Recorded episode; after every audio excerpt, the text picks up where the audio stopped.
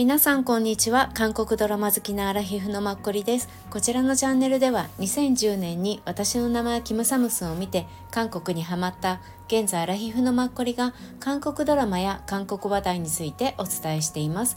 ぜひ倍速でお楽しみください。今日は2024年2月2日金曜日仏滅でした。皆さんお疲れ様でした。はい。えっと先にすいません業務連絡をさせてください。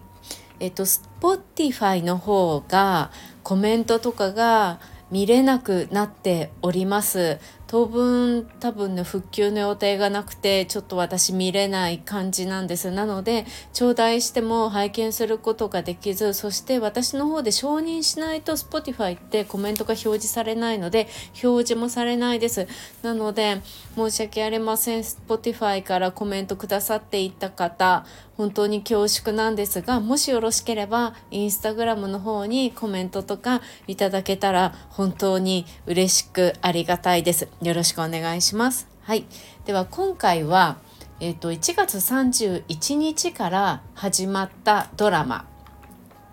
日本のタイトルは、ラブソリューション愛の解決策教えますっていうタイトルです。韓国ではクンネジュヌンヘギョルサっていうタイトルなのでこれそのまま訳すと終わらせるうん、解決史っていう感じですね。うんまあ、最一応最高の解決史っていう感じかな。うん、そうです。はい。で、日本では UNEXT で今配信されています同時に韓国では JTBC で配信をされ始めました。うんね、一応こちらが1月31日に始まったので、まあ、水木ドラマですね。はい、で予定的には12話です。3月7日に終わる感じです。うん出てらっしゃるのがイジヤさんとカンギヨンさんです。はい。今回こちらの概要とちょっと自分が見た2話だけなんですけど、あ、おすすめポイント感想とちょっと人物について話したいと思います。よろしくお願いします。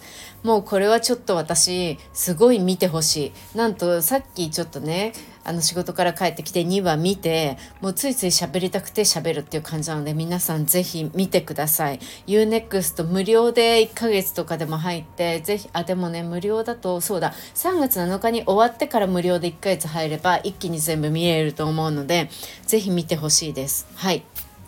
はい。えっ、ー、とねあらすじを簡単にお伝えします。さあ離婚解決士は初めてでしょ？韓国最高の離婚解決士が依頼人の問題的な結婚生活に終止符を打ってくれる悪い配偶者の懲罰ソリューションを描いたドラマ。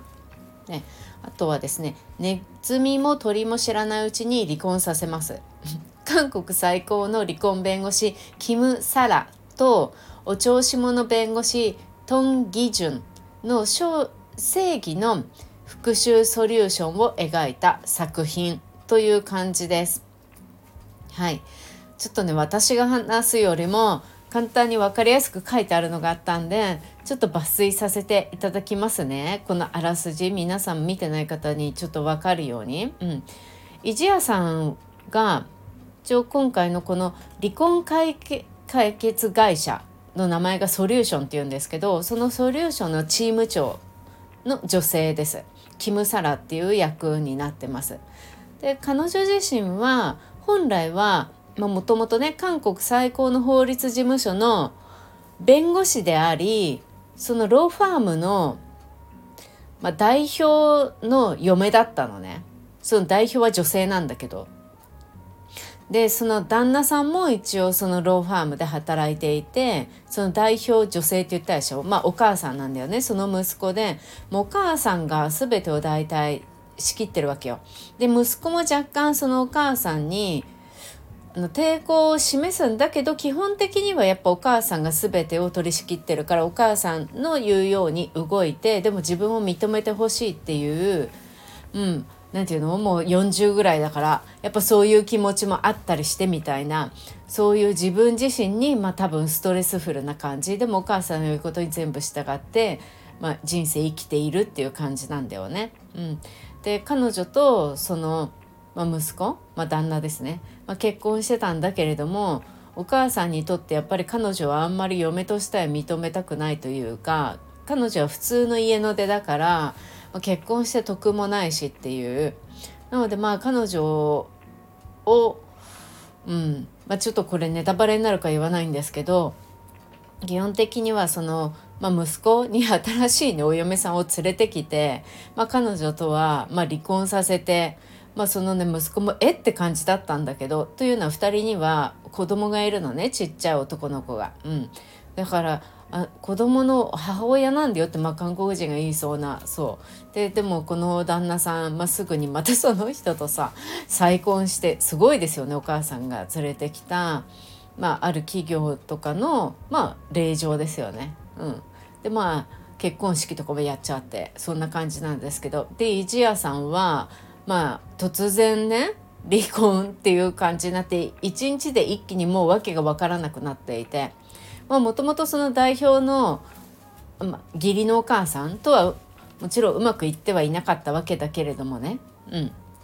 そう。であの彼女はまあ一日にして、まあ、全てを失い子供をどうにかしたいけどそれもできずまあ何年間かね、まあ、ちょっと孤独に過ごしていたの。でうんそうなんだよね。そう。でその間に結局それからね、まあ、何年間か終わってもまたちょっと弁護士にはなれないっていう感じなのよ5年間ぐらい。まあそのね何年間何してるのかっていうのは皆さんドラマ見ていただければいいんですけど。そう。なのでまあ自分は何するかって思将来何しようって思っていた部分はあるかもしれないし子供をどうしても取り戻したいからね、うん、そこにある女性がやってきて、まあ、一夜さんにねまあ、弁護士として彼女が働いてた時に助けられたっていう恩を持ってる女性がやってきて、まあ、この離婚解決会社ソリューションをやろうって彼女に声をかけるのね。で伊地谷さんは最初はいいって言ってたんだけれども結局やっぱりやるっていうことになりその何年後かに。うん、であのそこで結局離婚解決会社ソリューションが出来上がりその持ちかけてきた人はお金出してる会長っていう感じの、まあ、ボス的女性ね。で一夜さんはそこでソリューションの、まあ、チーム長だよねメインで動く人。でそのパートナーで一応あの同じ事務所に彼女より年下の男性と女性がいるっていう感じそのね2人もいい感じなんだよ。うん、でそこに出てくるのかカン・ギヨンさんでカン・ギヨンさんは本来検事なんだよね。そうで検事だったんだけどすごくなんていう正義感が強いまああの賄賂とかさ絶対許さないからそういう財閥とか何とかにとってみたら目の上のたんこぶみたいなでそういう賄賂とかをもらう検察とか刑事とかそういうのの上の人たちにもやっぱ扱いにくいやつだったみたいな。である日やっぱり自分からまあ辞めたのよそういうのがやっぱいろいろ嫌になって。うん、でまあ弁護士をやるっていう感じなんだけどそこでそのさっきのイジヤさんのところののボスの女性がもう一夜さんはちょっと弁護士としては今回使えないから違う弁護士をいいのを私が見つけてきたって言って一夜さんに見せたのがカン・ギヨンさんだったのね。そうでまあ一夜さんとカン・ギヨンさんは過去があったんだよね。そう。なので一夜さ最初だったけど、まあ、結局カン・ギヨンさんと多分3話目からうん、一緒にやる。カン・ギヨンさんが、まあ、そのチームに入ってくるっていう感じになるっていう感じで。なのでこの一夜さんとカン・ギヨンさんとあと一夜さんのもともと下にいるチームの2人と4人で多分離婚解決士っていう感じでソリューションっていう会社をやっていくっていうストーリーです。なのでね1話1話がその離婚する人たちの問題解決を彼女たちがしていくから毎回多分ね話題が違うんだと思うんですよ。いろんな離婚の、うん、問題とか、ま、あの人とかも、うん、そういうのが発生してきてだから1話とかで見やすいと思う。今回一番最初の12話でその辺をさうまくなんかさそう今思えばねうまく2話とかでその辺を全部チームをさなんか作ってくれたじゃない？だからこれからその問題解決をひたすら見ていくっていう多分うんそんな感じ。でその中で結局その4人のメンバーの中でもいろんな人間的な、ね、交流があるでしょうしっていう感じでそうそんな感じ。もう2話のね真ん中ぐらいから問題解決始めていたからそう結構ね良かったんだよね。うん、すいません。ちょっと感想も含めて話しちゃいました。はい。そんな感じのストーリーです。はい。うん。そうかな。えっ、と韓国的に言うと、まあ、この企画の意図なんですけどうーんとねそうなんか離婚の世界では負けて犠牲になって生きてきた人の方が最後に一発つかますんだっていう一夜さんのね、うん、言葉。勝って終わらせるっていうのが正義だからねって言って、うん、そう言ってまあ、まあ、チーム長として、まあ、弁護士じゃないけれどもこういうなんか法律通りに離婚させるっていう、うん、ソリューション、うん、をに取り組むことになった一夜さんっていう感じなんですよね。そう。まあオーダーメイドの離婚解決者っていう感じ？でも、うん、これからの時代結構ねすごいだから見ててすごく現実的でよかったんですよ。うん、そう。であとねそうだから結局配偶者とうまく出会えなかった人たちへの、まあ、温かい慰めになるっていう、まあ、離婚しても大丈夫だよ死なないよっていう、まあ、それが、うんまあ、企画意図の一部っていう感じになってます。はいそうかな、うん、であとねまあ簡単にちょっともっと概要をこのうん、お伝えするとですね先ほどお伝えした通り12話完結の予定です。で制作会社は JTBC なので SLL と,、えーと、ハウピクチャーズとドラマハウススタジオっていうところですでチャンネルは JTBC ね韓国の場合で韓国の場合プラス JTBC の他に JTBC2 と DRAMAX っていうところで配信をしているみたいですであとは韓国で T ビーイングでもやっているし日本の場合は U-NEXT ですね。うん、ねえっ、ー、と監督さんが男性の方です。パク・ジンソクさんっていう方です。でパク・ジンソクさんは今までねずっと 2009年6年ぐらいから KBS でプロデューサーをやってらっしゃいました。がこの2022年に退職してねまあ、フリーになったみたいでで今回初めて他局なんだよ JTBC、うん、この2023年。そうですね、うん、だから私たちが分かるどのドラマを監督してたんだろうって思うと2021年 KBS の「手爆不動産」ってわかる？皆さん。あのさあれ4ファチョン・ヨンファとチャンナラさんがやってた「手爆不動産」そのままかな？うん。っていうドラマとかあと「学校2017」とかあとね見てる方少ないかもしれないけど「裸の消防士」っていうのかな。2017年ぐらいのでねイ・ジュニョクさんが出てる。あと女性のチョン・インソンさんと一緒に、うん、そういうの。あとその前もいっぱいあのされてらっしゃる監督さんです。はい。でえっと作家さんなんですけどジョン・フィソンさんっていう方かな。で私あごめんなさい。あれそうだね。チョン・フィソンさんですね。そうそう。で私ねそうこの作家さんすごいいいなって思っていろいろ調べたんですけど調べられなくってねどなたか情報をお持ちの方いらっしゃったら是非教えてください。うん、他にどういうの書かれてるんだろう。なんかすごい今回見やすくて、まあ、配役も私にとってはすごく良くてすごいいいんですよ。だからこの作家さんの前の作とか知りたいなと思って、うん、ちょっとずれるんですけどこの前 YouTube ライブをさせていただいた時にあの参加くださった方があの以前ちょっと前にお話ししたチョンソンさんが北川恵理子さんに15年ぐらい前に自分がこの役をやりたいから愛してると言ってくれ。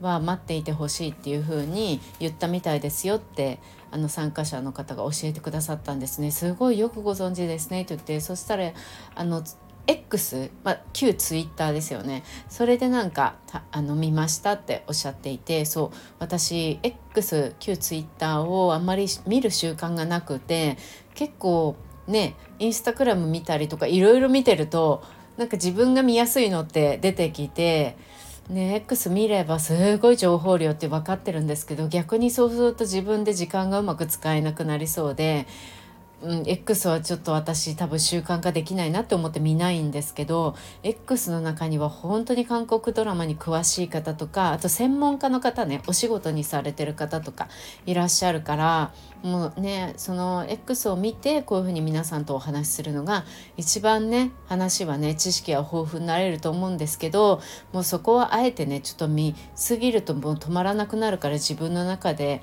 はい、X はちょっとそこまで手が回らないと思って自分ではい、うんまあ、割っておりませんのでもしご存知の方がいらしたらいろいろ教えていただけるととてもありがたいです。はい、ずずしく恐縮です。はい。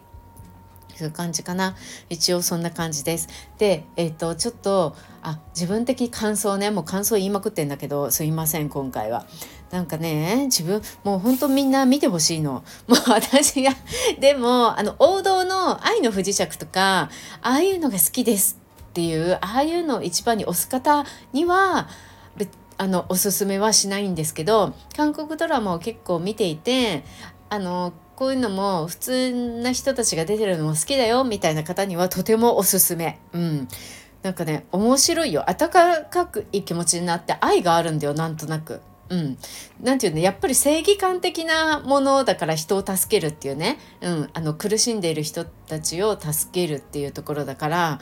そうなんかね人間的に温かくなってうん、なんか毎は毎は楽しめるんですよね。気持ちがなんか朗らかになるとか、うん、なので本当に見てほしいかな。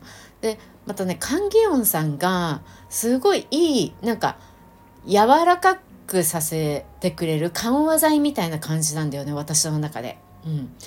厳しすぎないじゃん厳なんかこういう正義の味方みたいなのとか弁護士ものとかになるとよくある感じになってもしくはちょっとコメディ路線に触れる振りすぎるかとかどっちかにやっぱり偏りがちになると思うんですけどあのチョン・ギヨンさんってさその辺うまいバランスをとってくれる人なんですよね。この人がいるだけで雰囲気が変わるというかすごい今回それが彼のなんか持ち味が生きててもう私にとってはすごいいい。なんか私イジヤさんがもともと好きなのでなので最初まず見ようって思ったんですでカンギヨンさんへえって思ってカンギヨンさんも普通にまあ好きな方だからでもこの2人がどういう風にねなんかドラマに共演するのって思って。なんかラブストーリーではないだろうなっていうのは思ったしすごく不思議だったんですけど今日見ていやすごいいい JTBC さすがとか思いました。私 JTBC 好きなんでニュースルームはじめ。そうあの社長が好きだし。そうなんです、うん、なのであの何て言うの？あのね軍検事ドーベルマンじゃなくてあのジェボあの財閥刑事アン・ボヒョンさんのあれとかヒョンシクとかの「ドクタースランプ」とか、うん、ああいうのって若干今の時代のドラマじゃないですか。うん、若いしね。うん、でもそれよりも40代の私たちアラヒフ向けっていうかちょっと落ち着いてご飯食べながらとかこうなんかねいいよ見れて。それでいてちょっとコメディ的っていうか面白い、うん、一夜さんってやっぱサクサクした感じが私は多分好きなんだよね。そうすいません。自分の好きをしてて。はいそんな感じです。なので個人的にはすごい2話しか見てないのでもうおすすめしてます。12話しかないから結構この人たちもね多分忙しいと思うし話し回すのに、うん、おすすめです。はい。でちょっとだけキャスト出演者についてあの個人について詳しい過去のプロフィールを言うのではなく今回の出演でどんな感じかでちょっとお話しさせてください。うん。まあイジアさんはまあ私本当大好き。皆さんペントハウスとかであのあのなんかジュダンテジュダンテだっけ？あの人。あの人の奥さんをやった人ですね。うん、でもう私去年2023年の韓国ドラマでベストランキング10とか言って自分の中であの前お話しさせていただいたんです。115回目かな。うん。それの一番最後10位にパンドラっていうのを入れてんですけど多分私ぐらいしか見てないと思ってるんですけどこのパンドラの主演でもあるの石谷さん。そう。であとはなんかさババラエティっていうかなんか海の方に行って悪童ミュージシャンのあの妹さんとかと一緒にあとブラックピンクのロゼとかも来てなんかみんなでさ海パッタ周りで砂浜でギター持ってロゼとかもすごい歌ってた気がするんだけどうん。パラドンパダか、うん、これにも出てましたよね。そうそう。その前ペントハウスでしょ？私が一番最初に見たのはねコあえっとね野菜影。あれ？イケメン青果店じゃない。え、っとそんな感じのものなんだよね。えっとねあなどこっていうのだ。私も花だ。ごめんなさい。全然違いますね。2011年の。うん。刑事役だったの。っていうか女性警官役でおかっぱよりちょっとボブカットみたいななんかクールな感じでね私多分そういう人好きなんだよねクールな女性だけど顔はそんななんて美人みたいなもちろん美人なんだけどそういうよりもちょっと愛らしいというかちょっと優しい感じの人、うん、このあの花なんだっけ私も花などこっていうのなんですけど私も花ではユン・シウンさんと一緒に出てたんだよね一夜さん。そう覚えてる。これで一番最初ね私普通に日本のフジテレビかなんかの韓流アルファかなんかで見たんだと思います。うん。そうかな。そう。それからねすごい好き。そう。何気にあの「ディアマイミスター」ああいうの。あれ私のおじさん？あれにもね特別出演してたらしい。全然知らなかったけど。はい。でイジアさんです。はい。でカン・ギヨンさんはえっ、ー、と皆さん何と言っても変な弁護士ウヨンウ？なんかでも違うんだよね日本語だと。よくわかまあそのウヨンウのパク・ウンビンさんの上司役だった。あの手術したりした。うん。あの人ですね。うん。あのカン・ギヨンさん本当にね最近ここ23年でめちゃくちゃブレイクしてますよね。去年も多分さ日本にファンミーティングとか来てて私すごいびっくりした。この人ファンミーティングとかやるんだと思って本当にびっくりしたんですけど。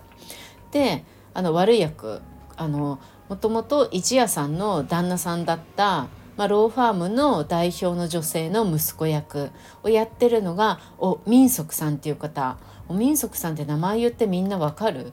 私だったら分かんないんですけどもう私すぐねこの人顔が濃いの。で昔の韓国人的な顔してるからっていうか昔の韓国人っていうとめっちゃ挑戦的な顔っていうわけじゃなくってうんとねあの今時のやっぱ年齢的にもあって、うん、だから今時の人の顔っていうよりも精悍な、まあ、イケメンだよねっていう感じの顔かなうん普通にそう。で私は2022年にこれもユン・シウンさんが主役で週末ドラマをやってたんですよね。ヒョンジは美しいっていうの。うん、ご覧になられた方もいるかもこのユン・シウンさんって3人男兄弟の2番目だったんですねでそのお兄さん役をこの方がやってた。まあすごいいい人だったよ。でもちょっとまあ癖があるお兄さんだったけど。うん、で医者役だったんだけどね。そう引きこもり的な感じで。そう。なんかねそのお兄さん役。今回は本当にびっくりした。私こんな何て言うのかなこういう表舞台のドラマに出てくる人だと思わなくて勝手にね。雰囲気とか顔とかでなんか週末ドラマ うん、とかなのかなって勝手に思ってたからあれ？この人この人よね？ってでもすごいハマってるんですよ。まあかっこいいからね。イケメンだかあのしっかりした顔してらっしゃるんで。すごい演技も上手だし、うん、あのその代表の息子っていうのがぴったりだよね。うんそうなの。でえっ、ー、とあの石屋さんをスカウトした今回のソリューションの会社の代表をやってる、まあ、女性ボスみたいな感じは私的には。そうそのが女優さんの名前がキム・ソンヨンさんですね。キム、えっと、ソニョンさんかな。うん、でこの方はえーと、一番直近で皆さんが分かるかなって思うのはえっとねみんなが分かるかなって思うので言っちゃうと「イルタスキャンダル」ってありましたよねチョン・ドヨンさんの。あれ2023年去年でしたよねあのジョン・ギョンホさんと一緒にやってた。あれであのチョン・ドヨンさんの娘さんまあ姪っ子だけどあのクラスメートであったこのお母さんチョン・ドヨンさんのパンちゃんのお店の前まで車で見に来たりとか、まあ、あのお母さんの代表みたいな感じのお母さん役だったりとかもうありとあらゆるところでこの方見るね。やっぱお母さん役が多いんだよね。うん、であのこの前のファン・ミニョンが出てたあのなんていうの無駄のない嘘だっけ？あれにも出てたみたい。うん、あとクイーンメーカーにも出てたのか。もう忘れちゃったないろんなとこで見るんですよねこの方は。愛の不時着にも出てた。うんいろんなところに出てるんだよね。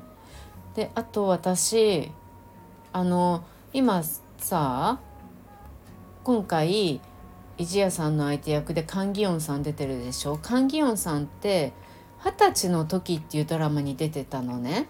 オン・ソンウとキム・ヒャンギさんとあともう一人男の子で3人高校生みたいな感じの。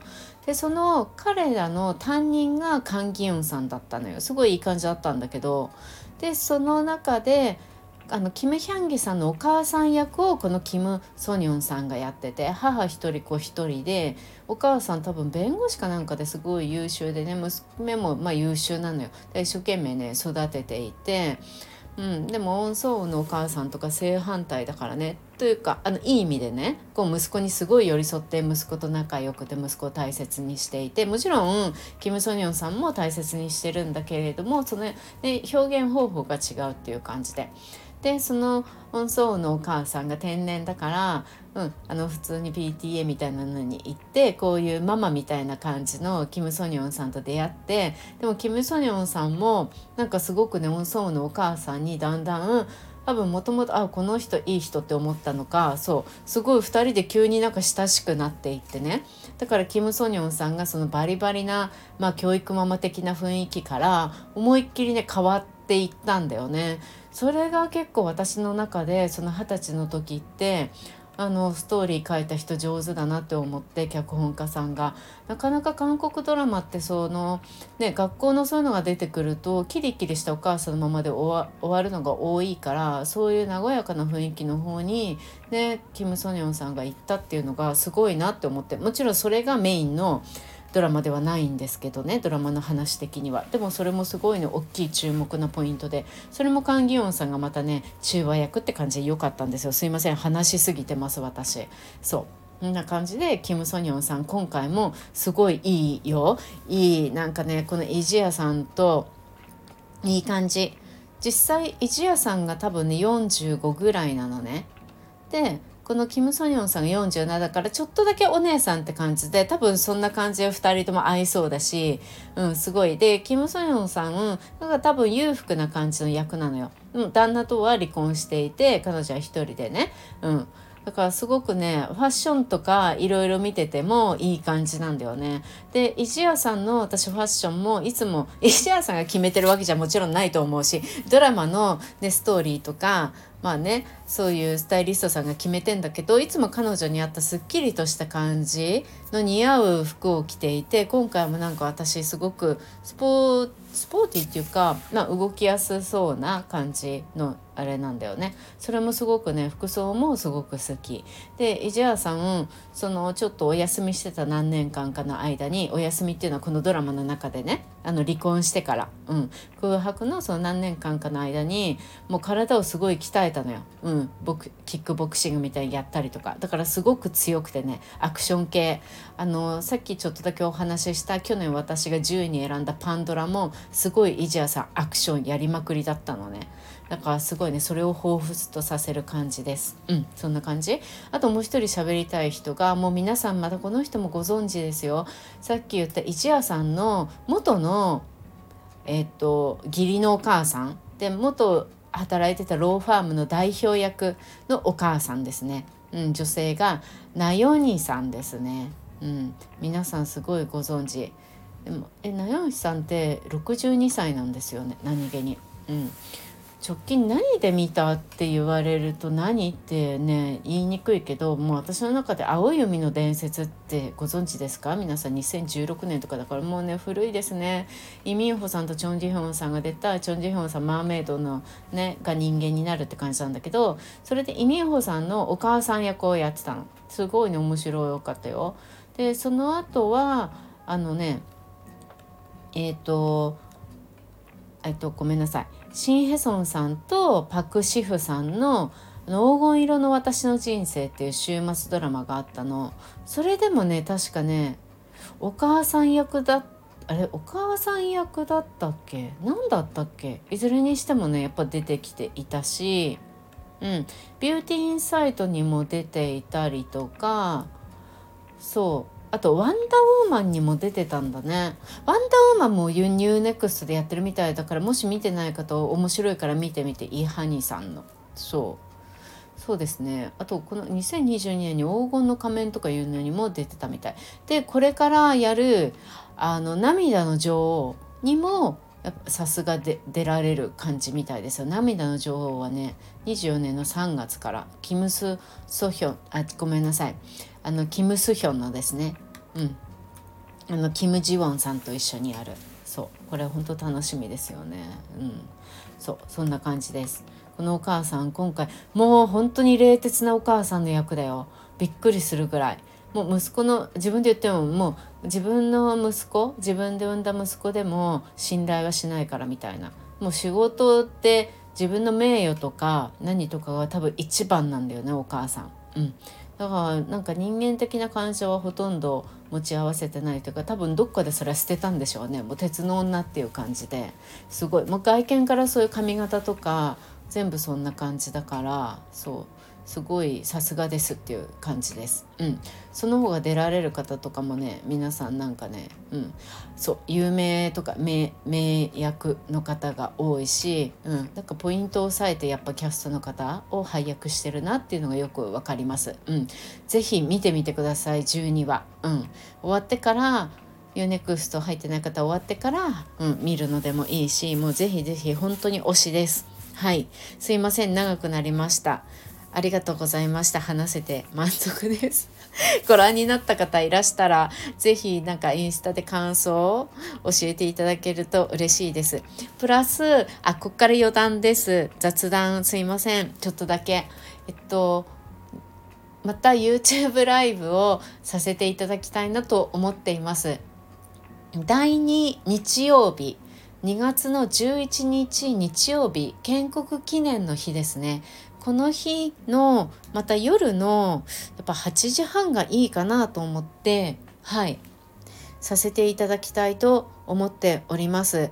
で私テーマをって思ってたんですけどあのまだねちょっとだけ先だから皆さん話したいこととかあこのドラマみんなどう思ってるのかなとか何かあったらうんあのぜひインスタで教えてください。はいぜひ教えてください。これについてあのみんなで語りたいとか話したいとか私最近これが好きとかもう人人の推しでもいいです俳優さん。イドヒョンについて話したいとでも。うん何でもあれなので是非テーマ募集中でございます。よろしくお願いします。はい。もうなんかこれさなんか喋ったけどもう私さっきやっとシン・セギョンさんの新しいチョ・ジョンソクさんとのもちょっと見たのよ1話途中ぐらいまで。もう結構いいよね。どなたかがね、YouTube ライブじゃないかな、何かで、あ、インスタで教えてくださったのかななんか見ていて、そうそう、そうだわ。インスタでね、メッセージで教えてくださって、いいですよって教えてくださって、そう。で、私、刺激とね、シン・セギョンさんのってあんまり卵音以来見てなくて見ることが最近なかったんですけどそう。でシン・セギョンさんでもね見始めると結構私多分合うんだよね彼女。そういう人いません？自分さすごいこの俳優さんにすごい興味があるってわけじゃないんだけど結構この人のって見始めると自分合うんだよねみたいなのありますよね。そう。でシン・セビョンさんもそうで。でもともとチョ・ジョンソクさん好きだし。でチョ・ジョンソクさんの「刺激」って私初めて見るから結構へえって感じで。なんかでもこれもなんかいい感じ。爽やかだよね。2人ともさもうそれなりにすごい若い。まあチュ・ジョンフさんもちろんだしシン・セヨンさんだって多分そんな若いわけじゃないよね。30ぐらいは行ってそうだ気がしちゃうんですけど私。ねそう30超えてるかな。そうそう。そう。なのになんかすごいいい爽やかな感じでヒン・セギョンさんなんかね刺激のいつもああいう格好してもなんか以前から全然年取ってないぐらい全く変わらない。ね、肌も白くてなんか艶やかであのいつも驚いたようななんか、ね、顔がなんだか可愛くてさ、うん、いいですよね。ああいうなんかずっと前から変わらないってあれも本当にね魅力の一つですよねと思ったりして。なんか面白いものが多いです。はい。またそれも話させてください。長くなりました。お聞きくださった方ありがとうございます。明日また土曜日3日大安です。皆さん良い一日過ごしてくださいね。4日日曜日も立春なのでねだんだん春になっていくのが楽しみです。はい私は仕事を頑張ります。はい今回もお聴きくださってありがとうございました。皆さんにとって明日一日良い一日になることを心に願っております。ありがとうございました。次回もよろしくお願いします。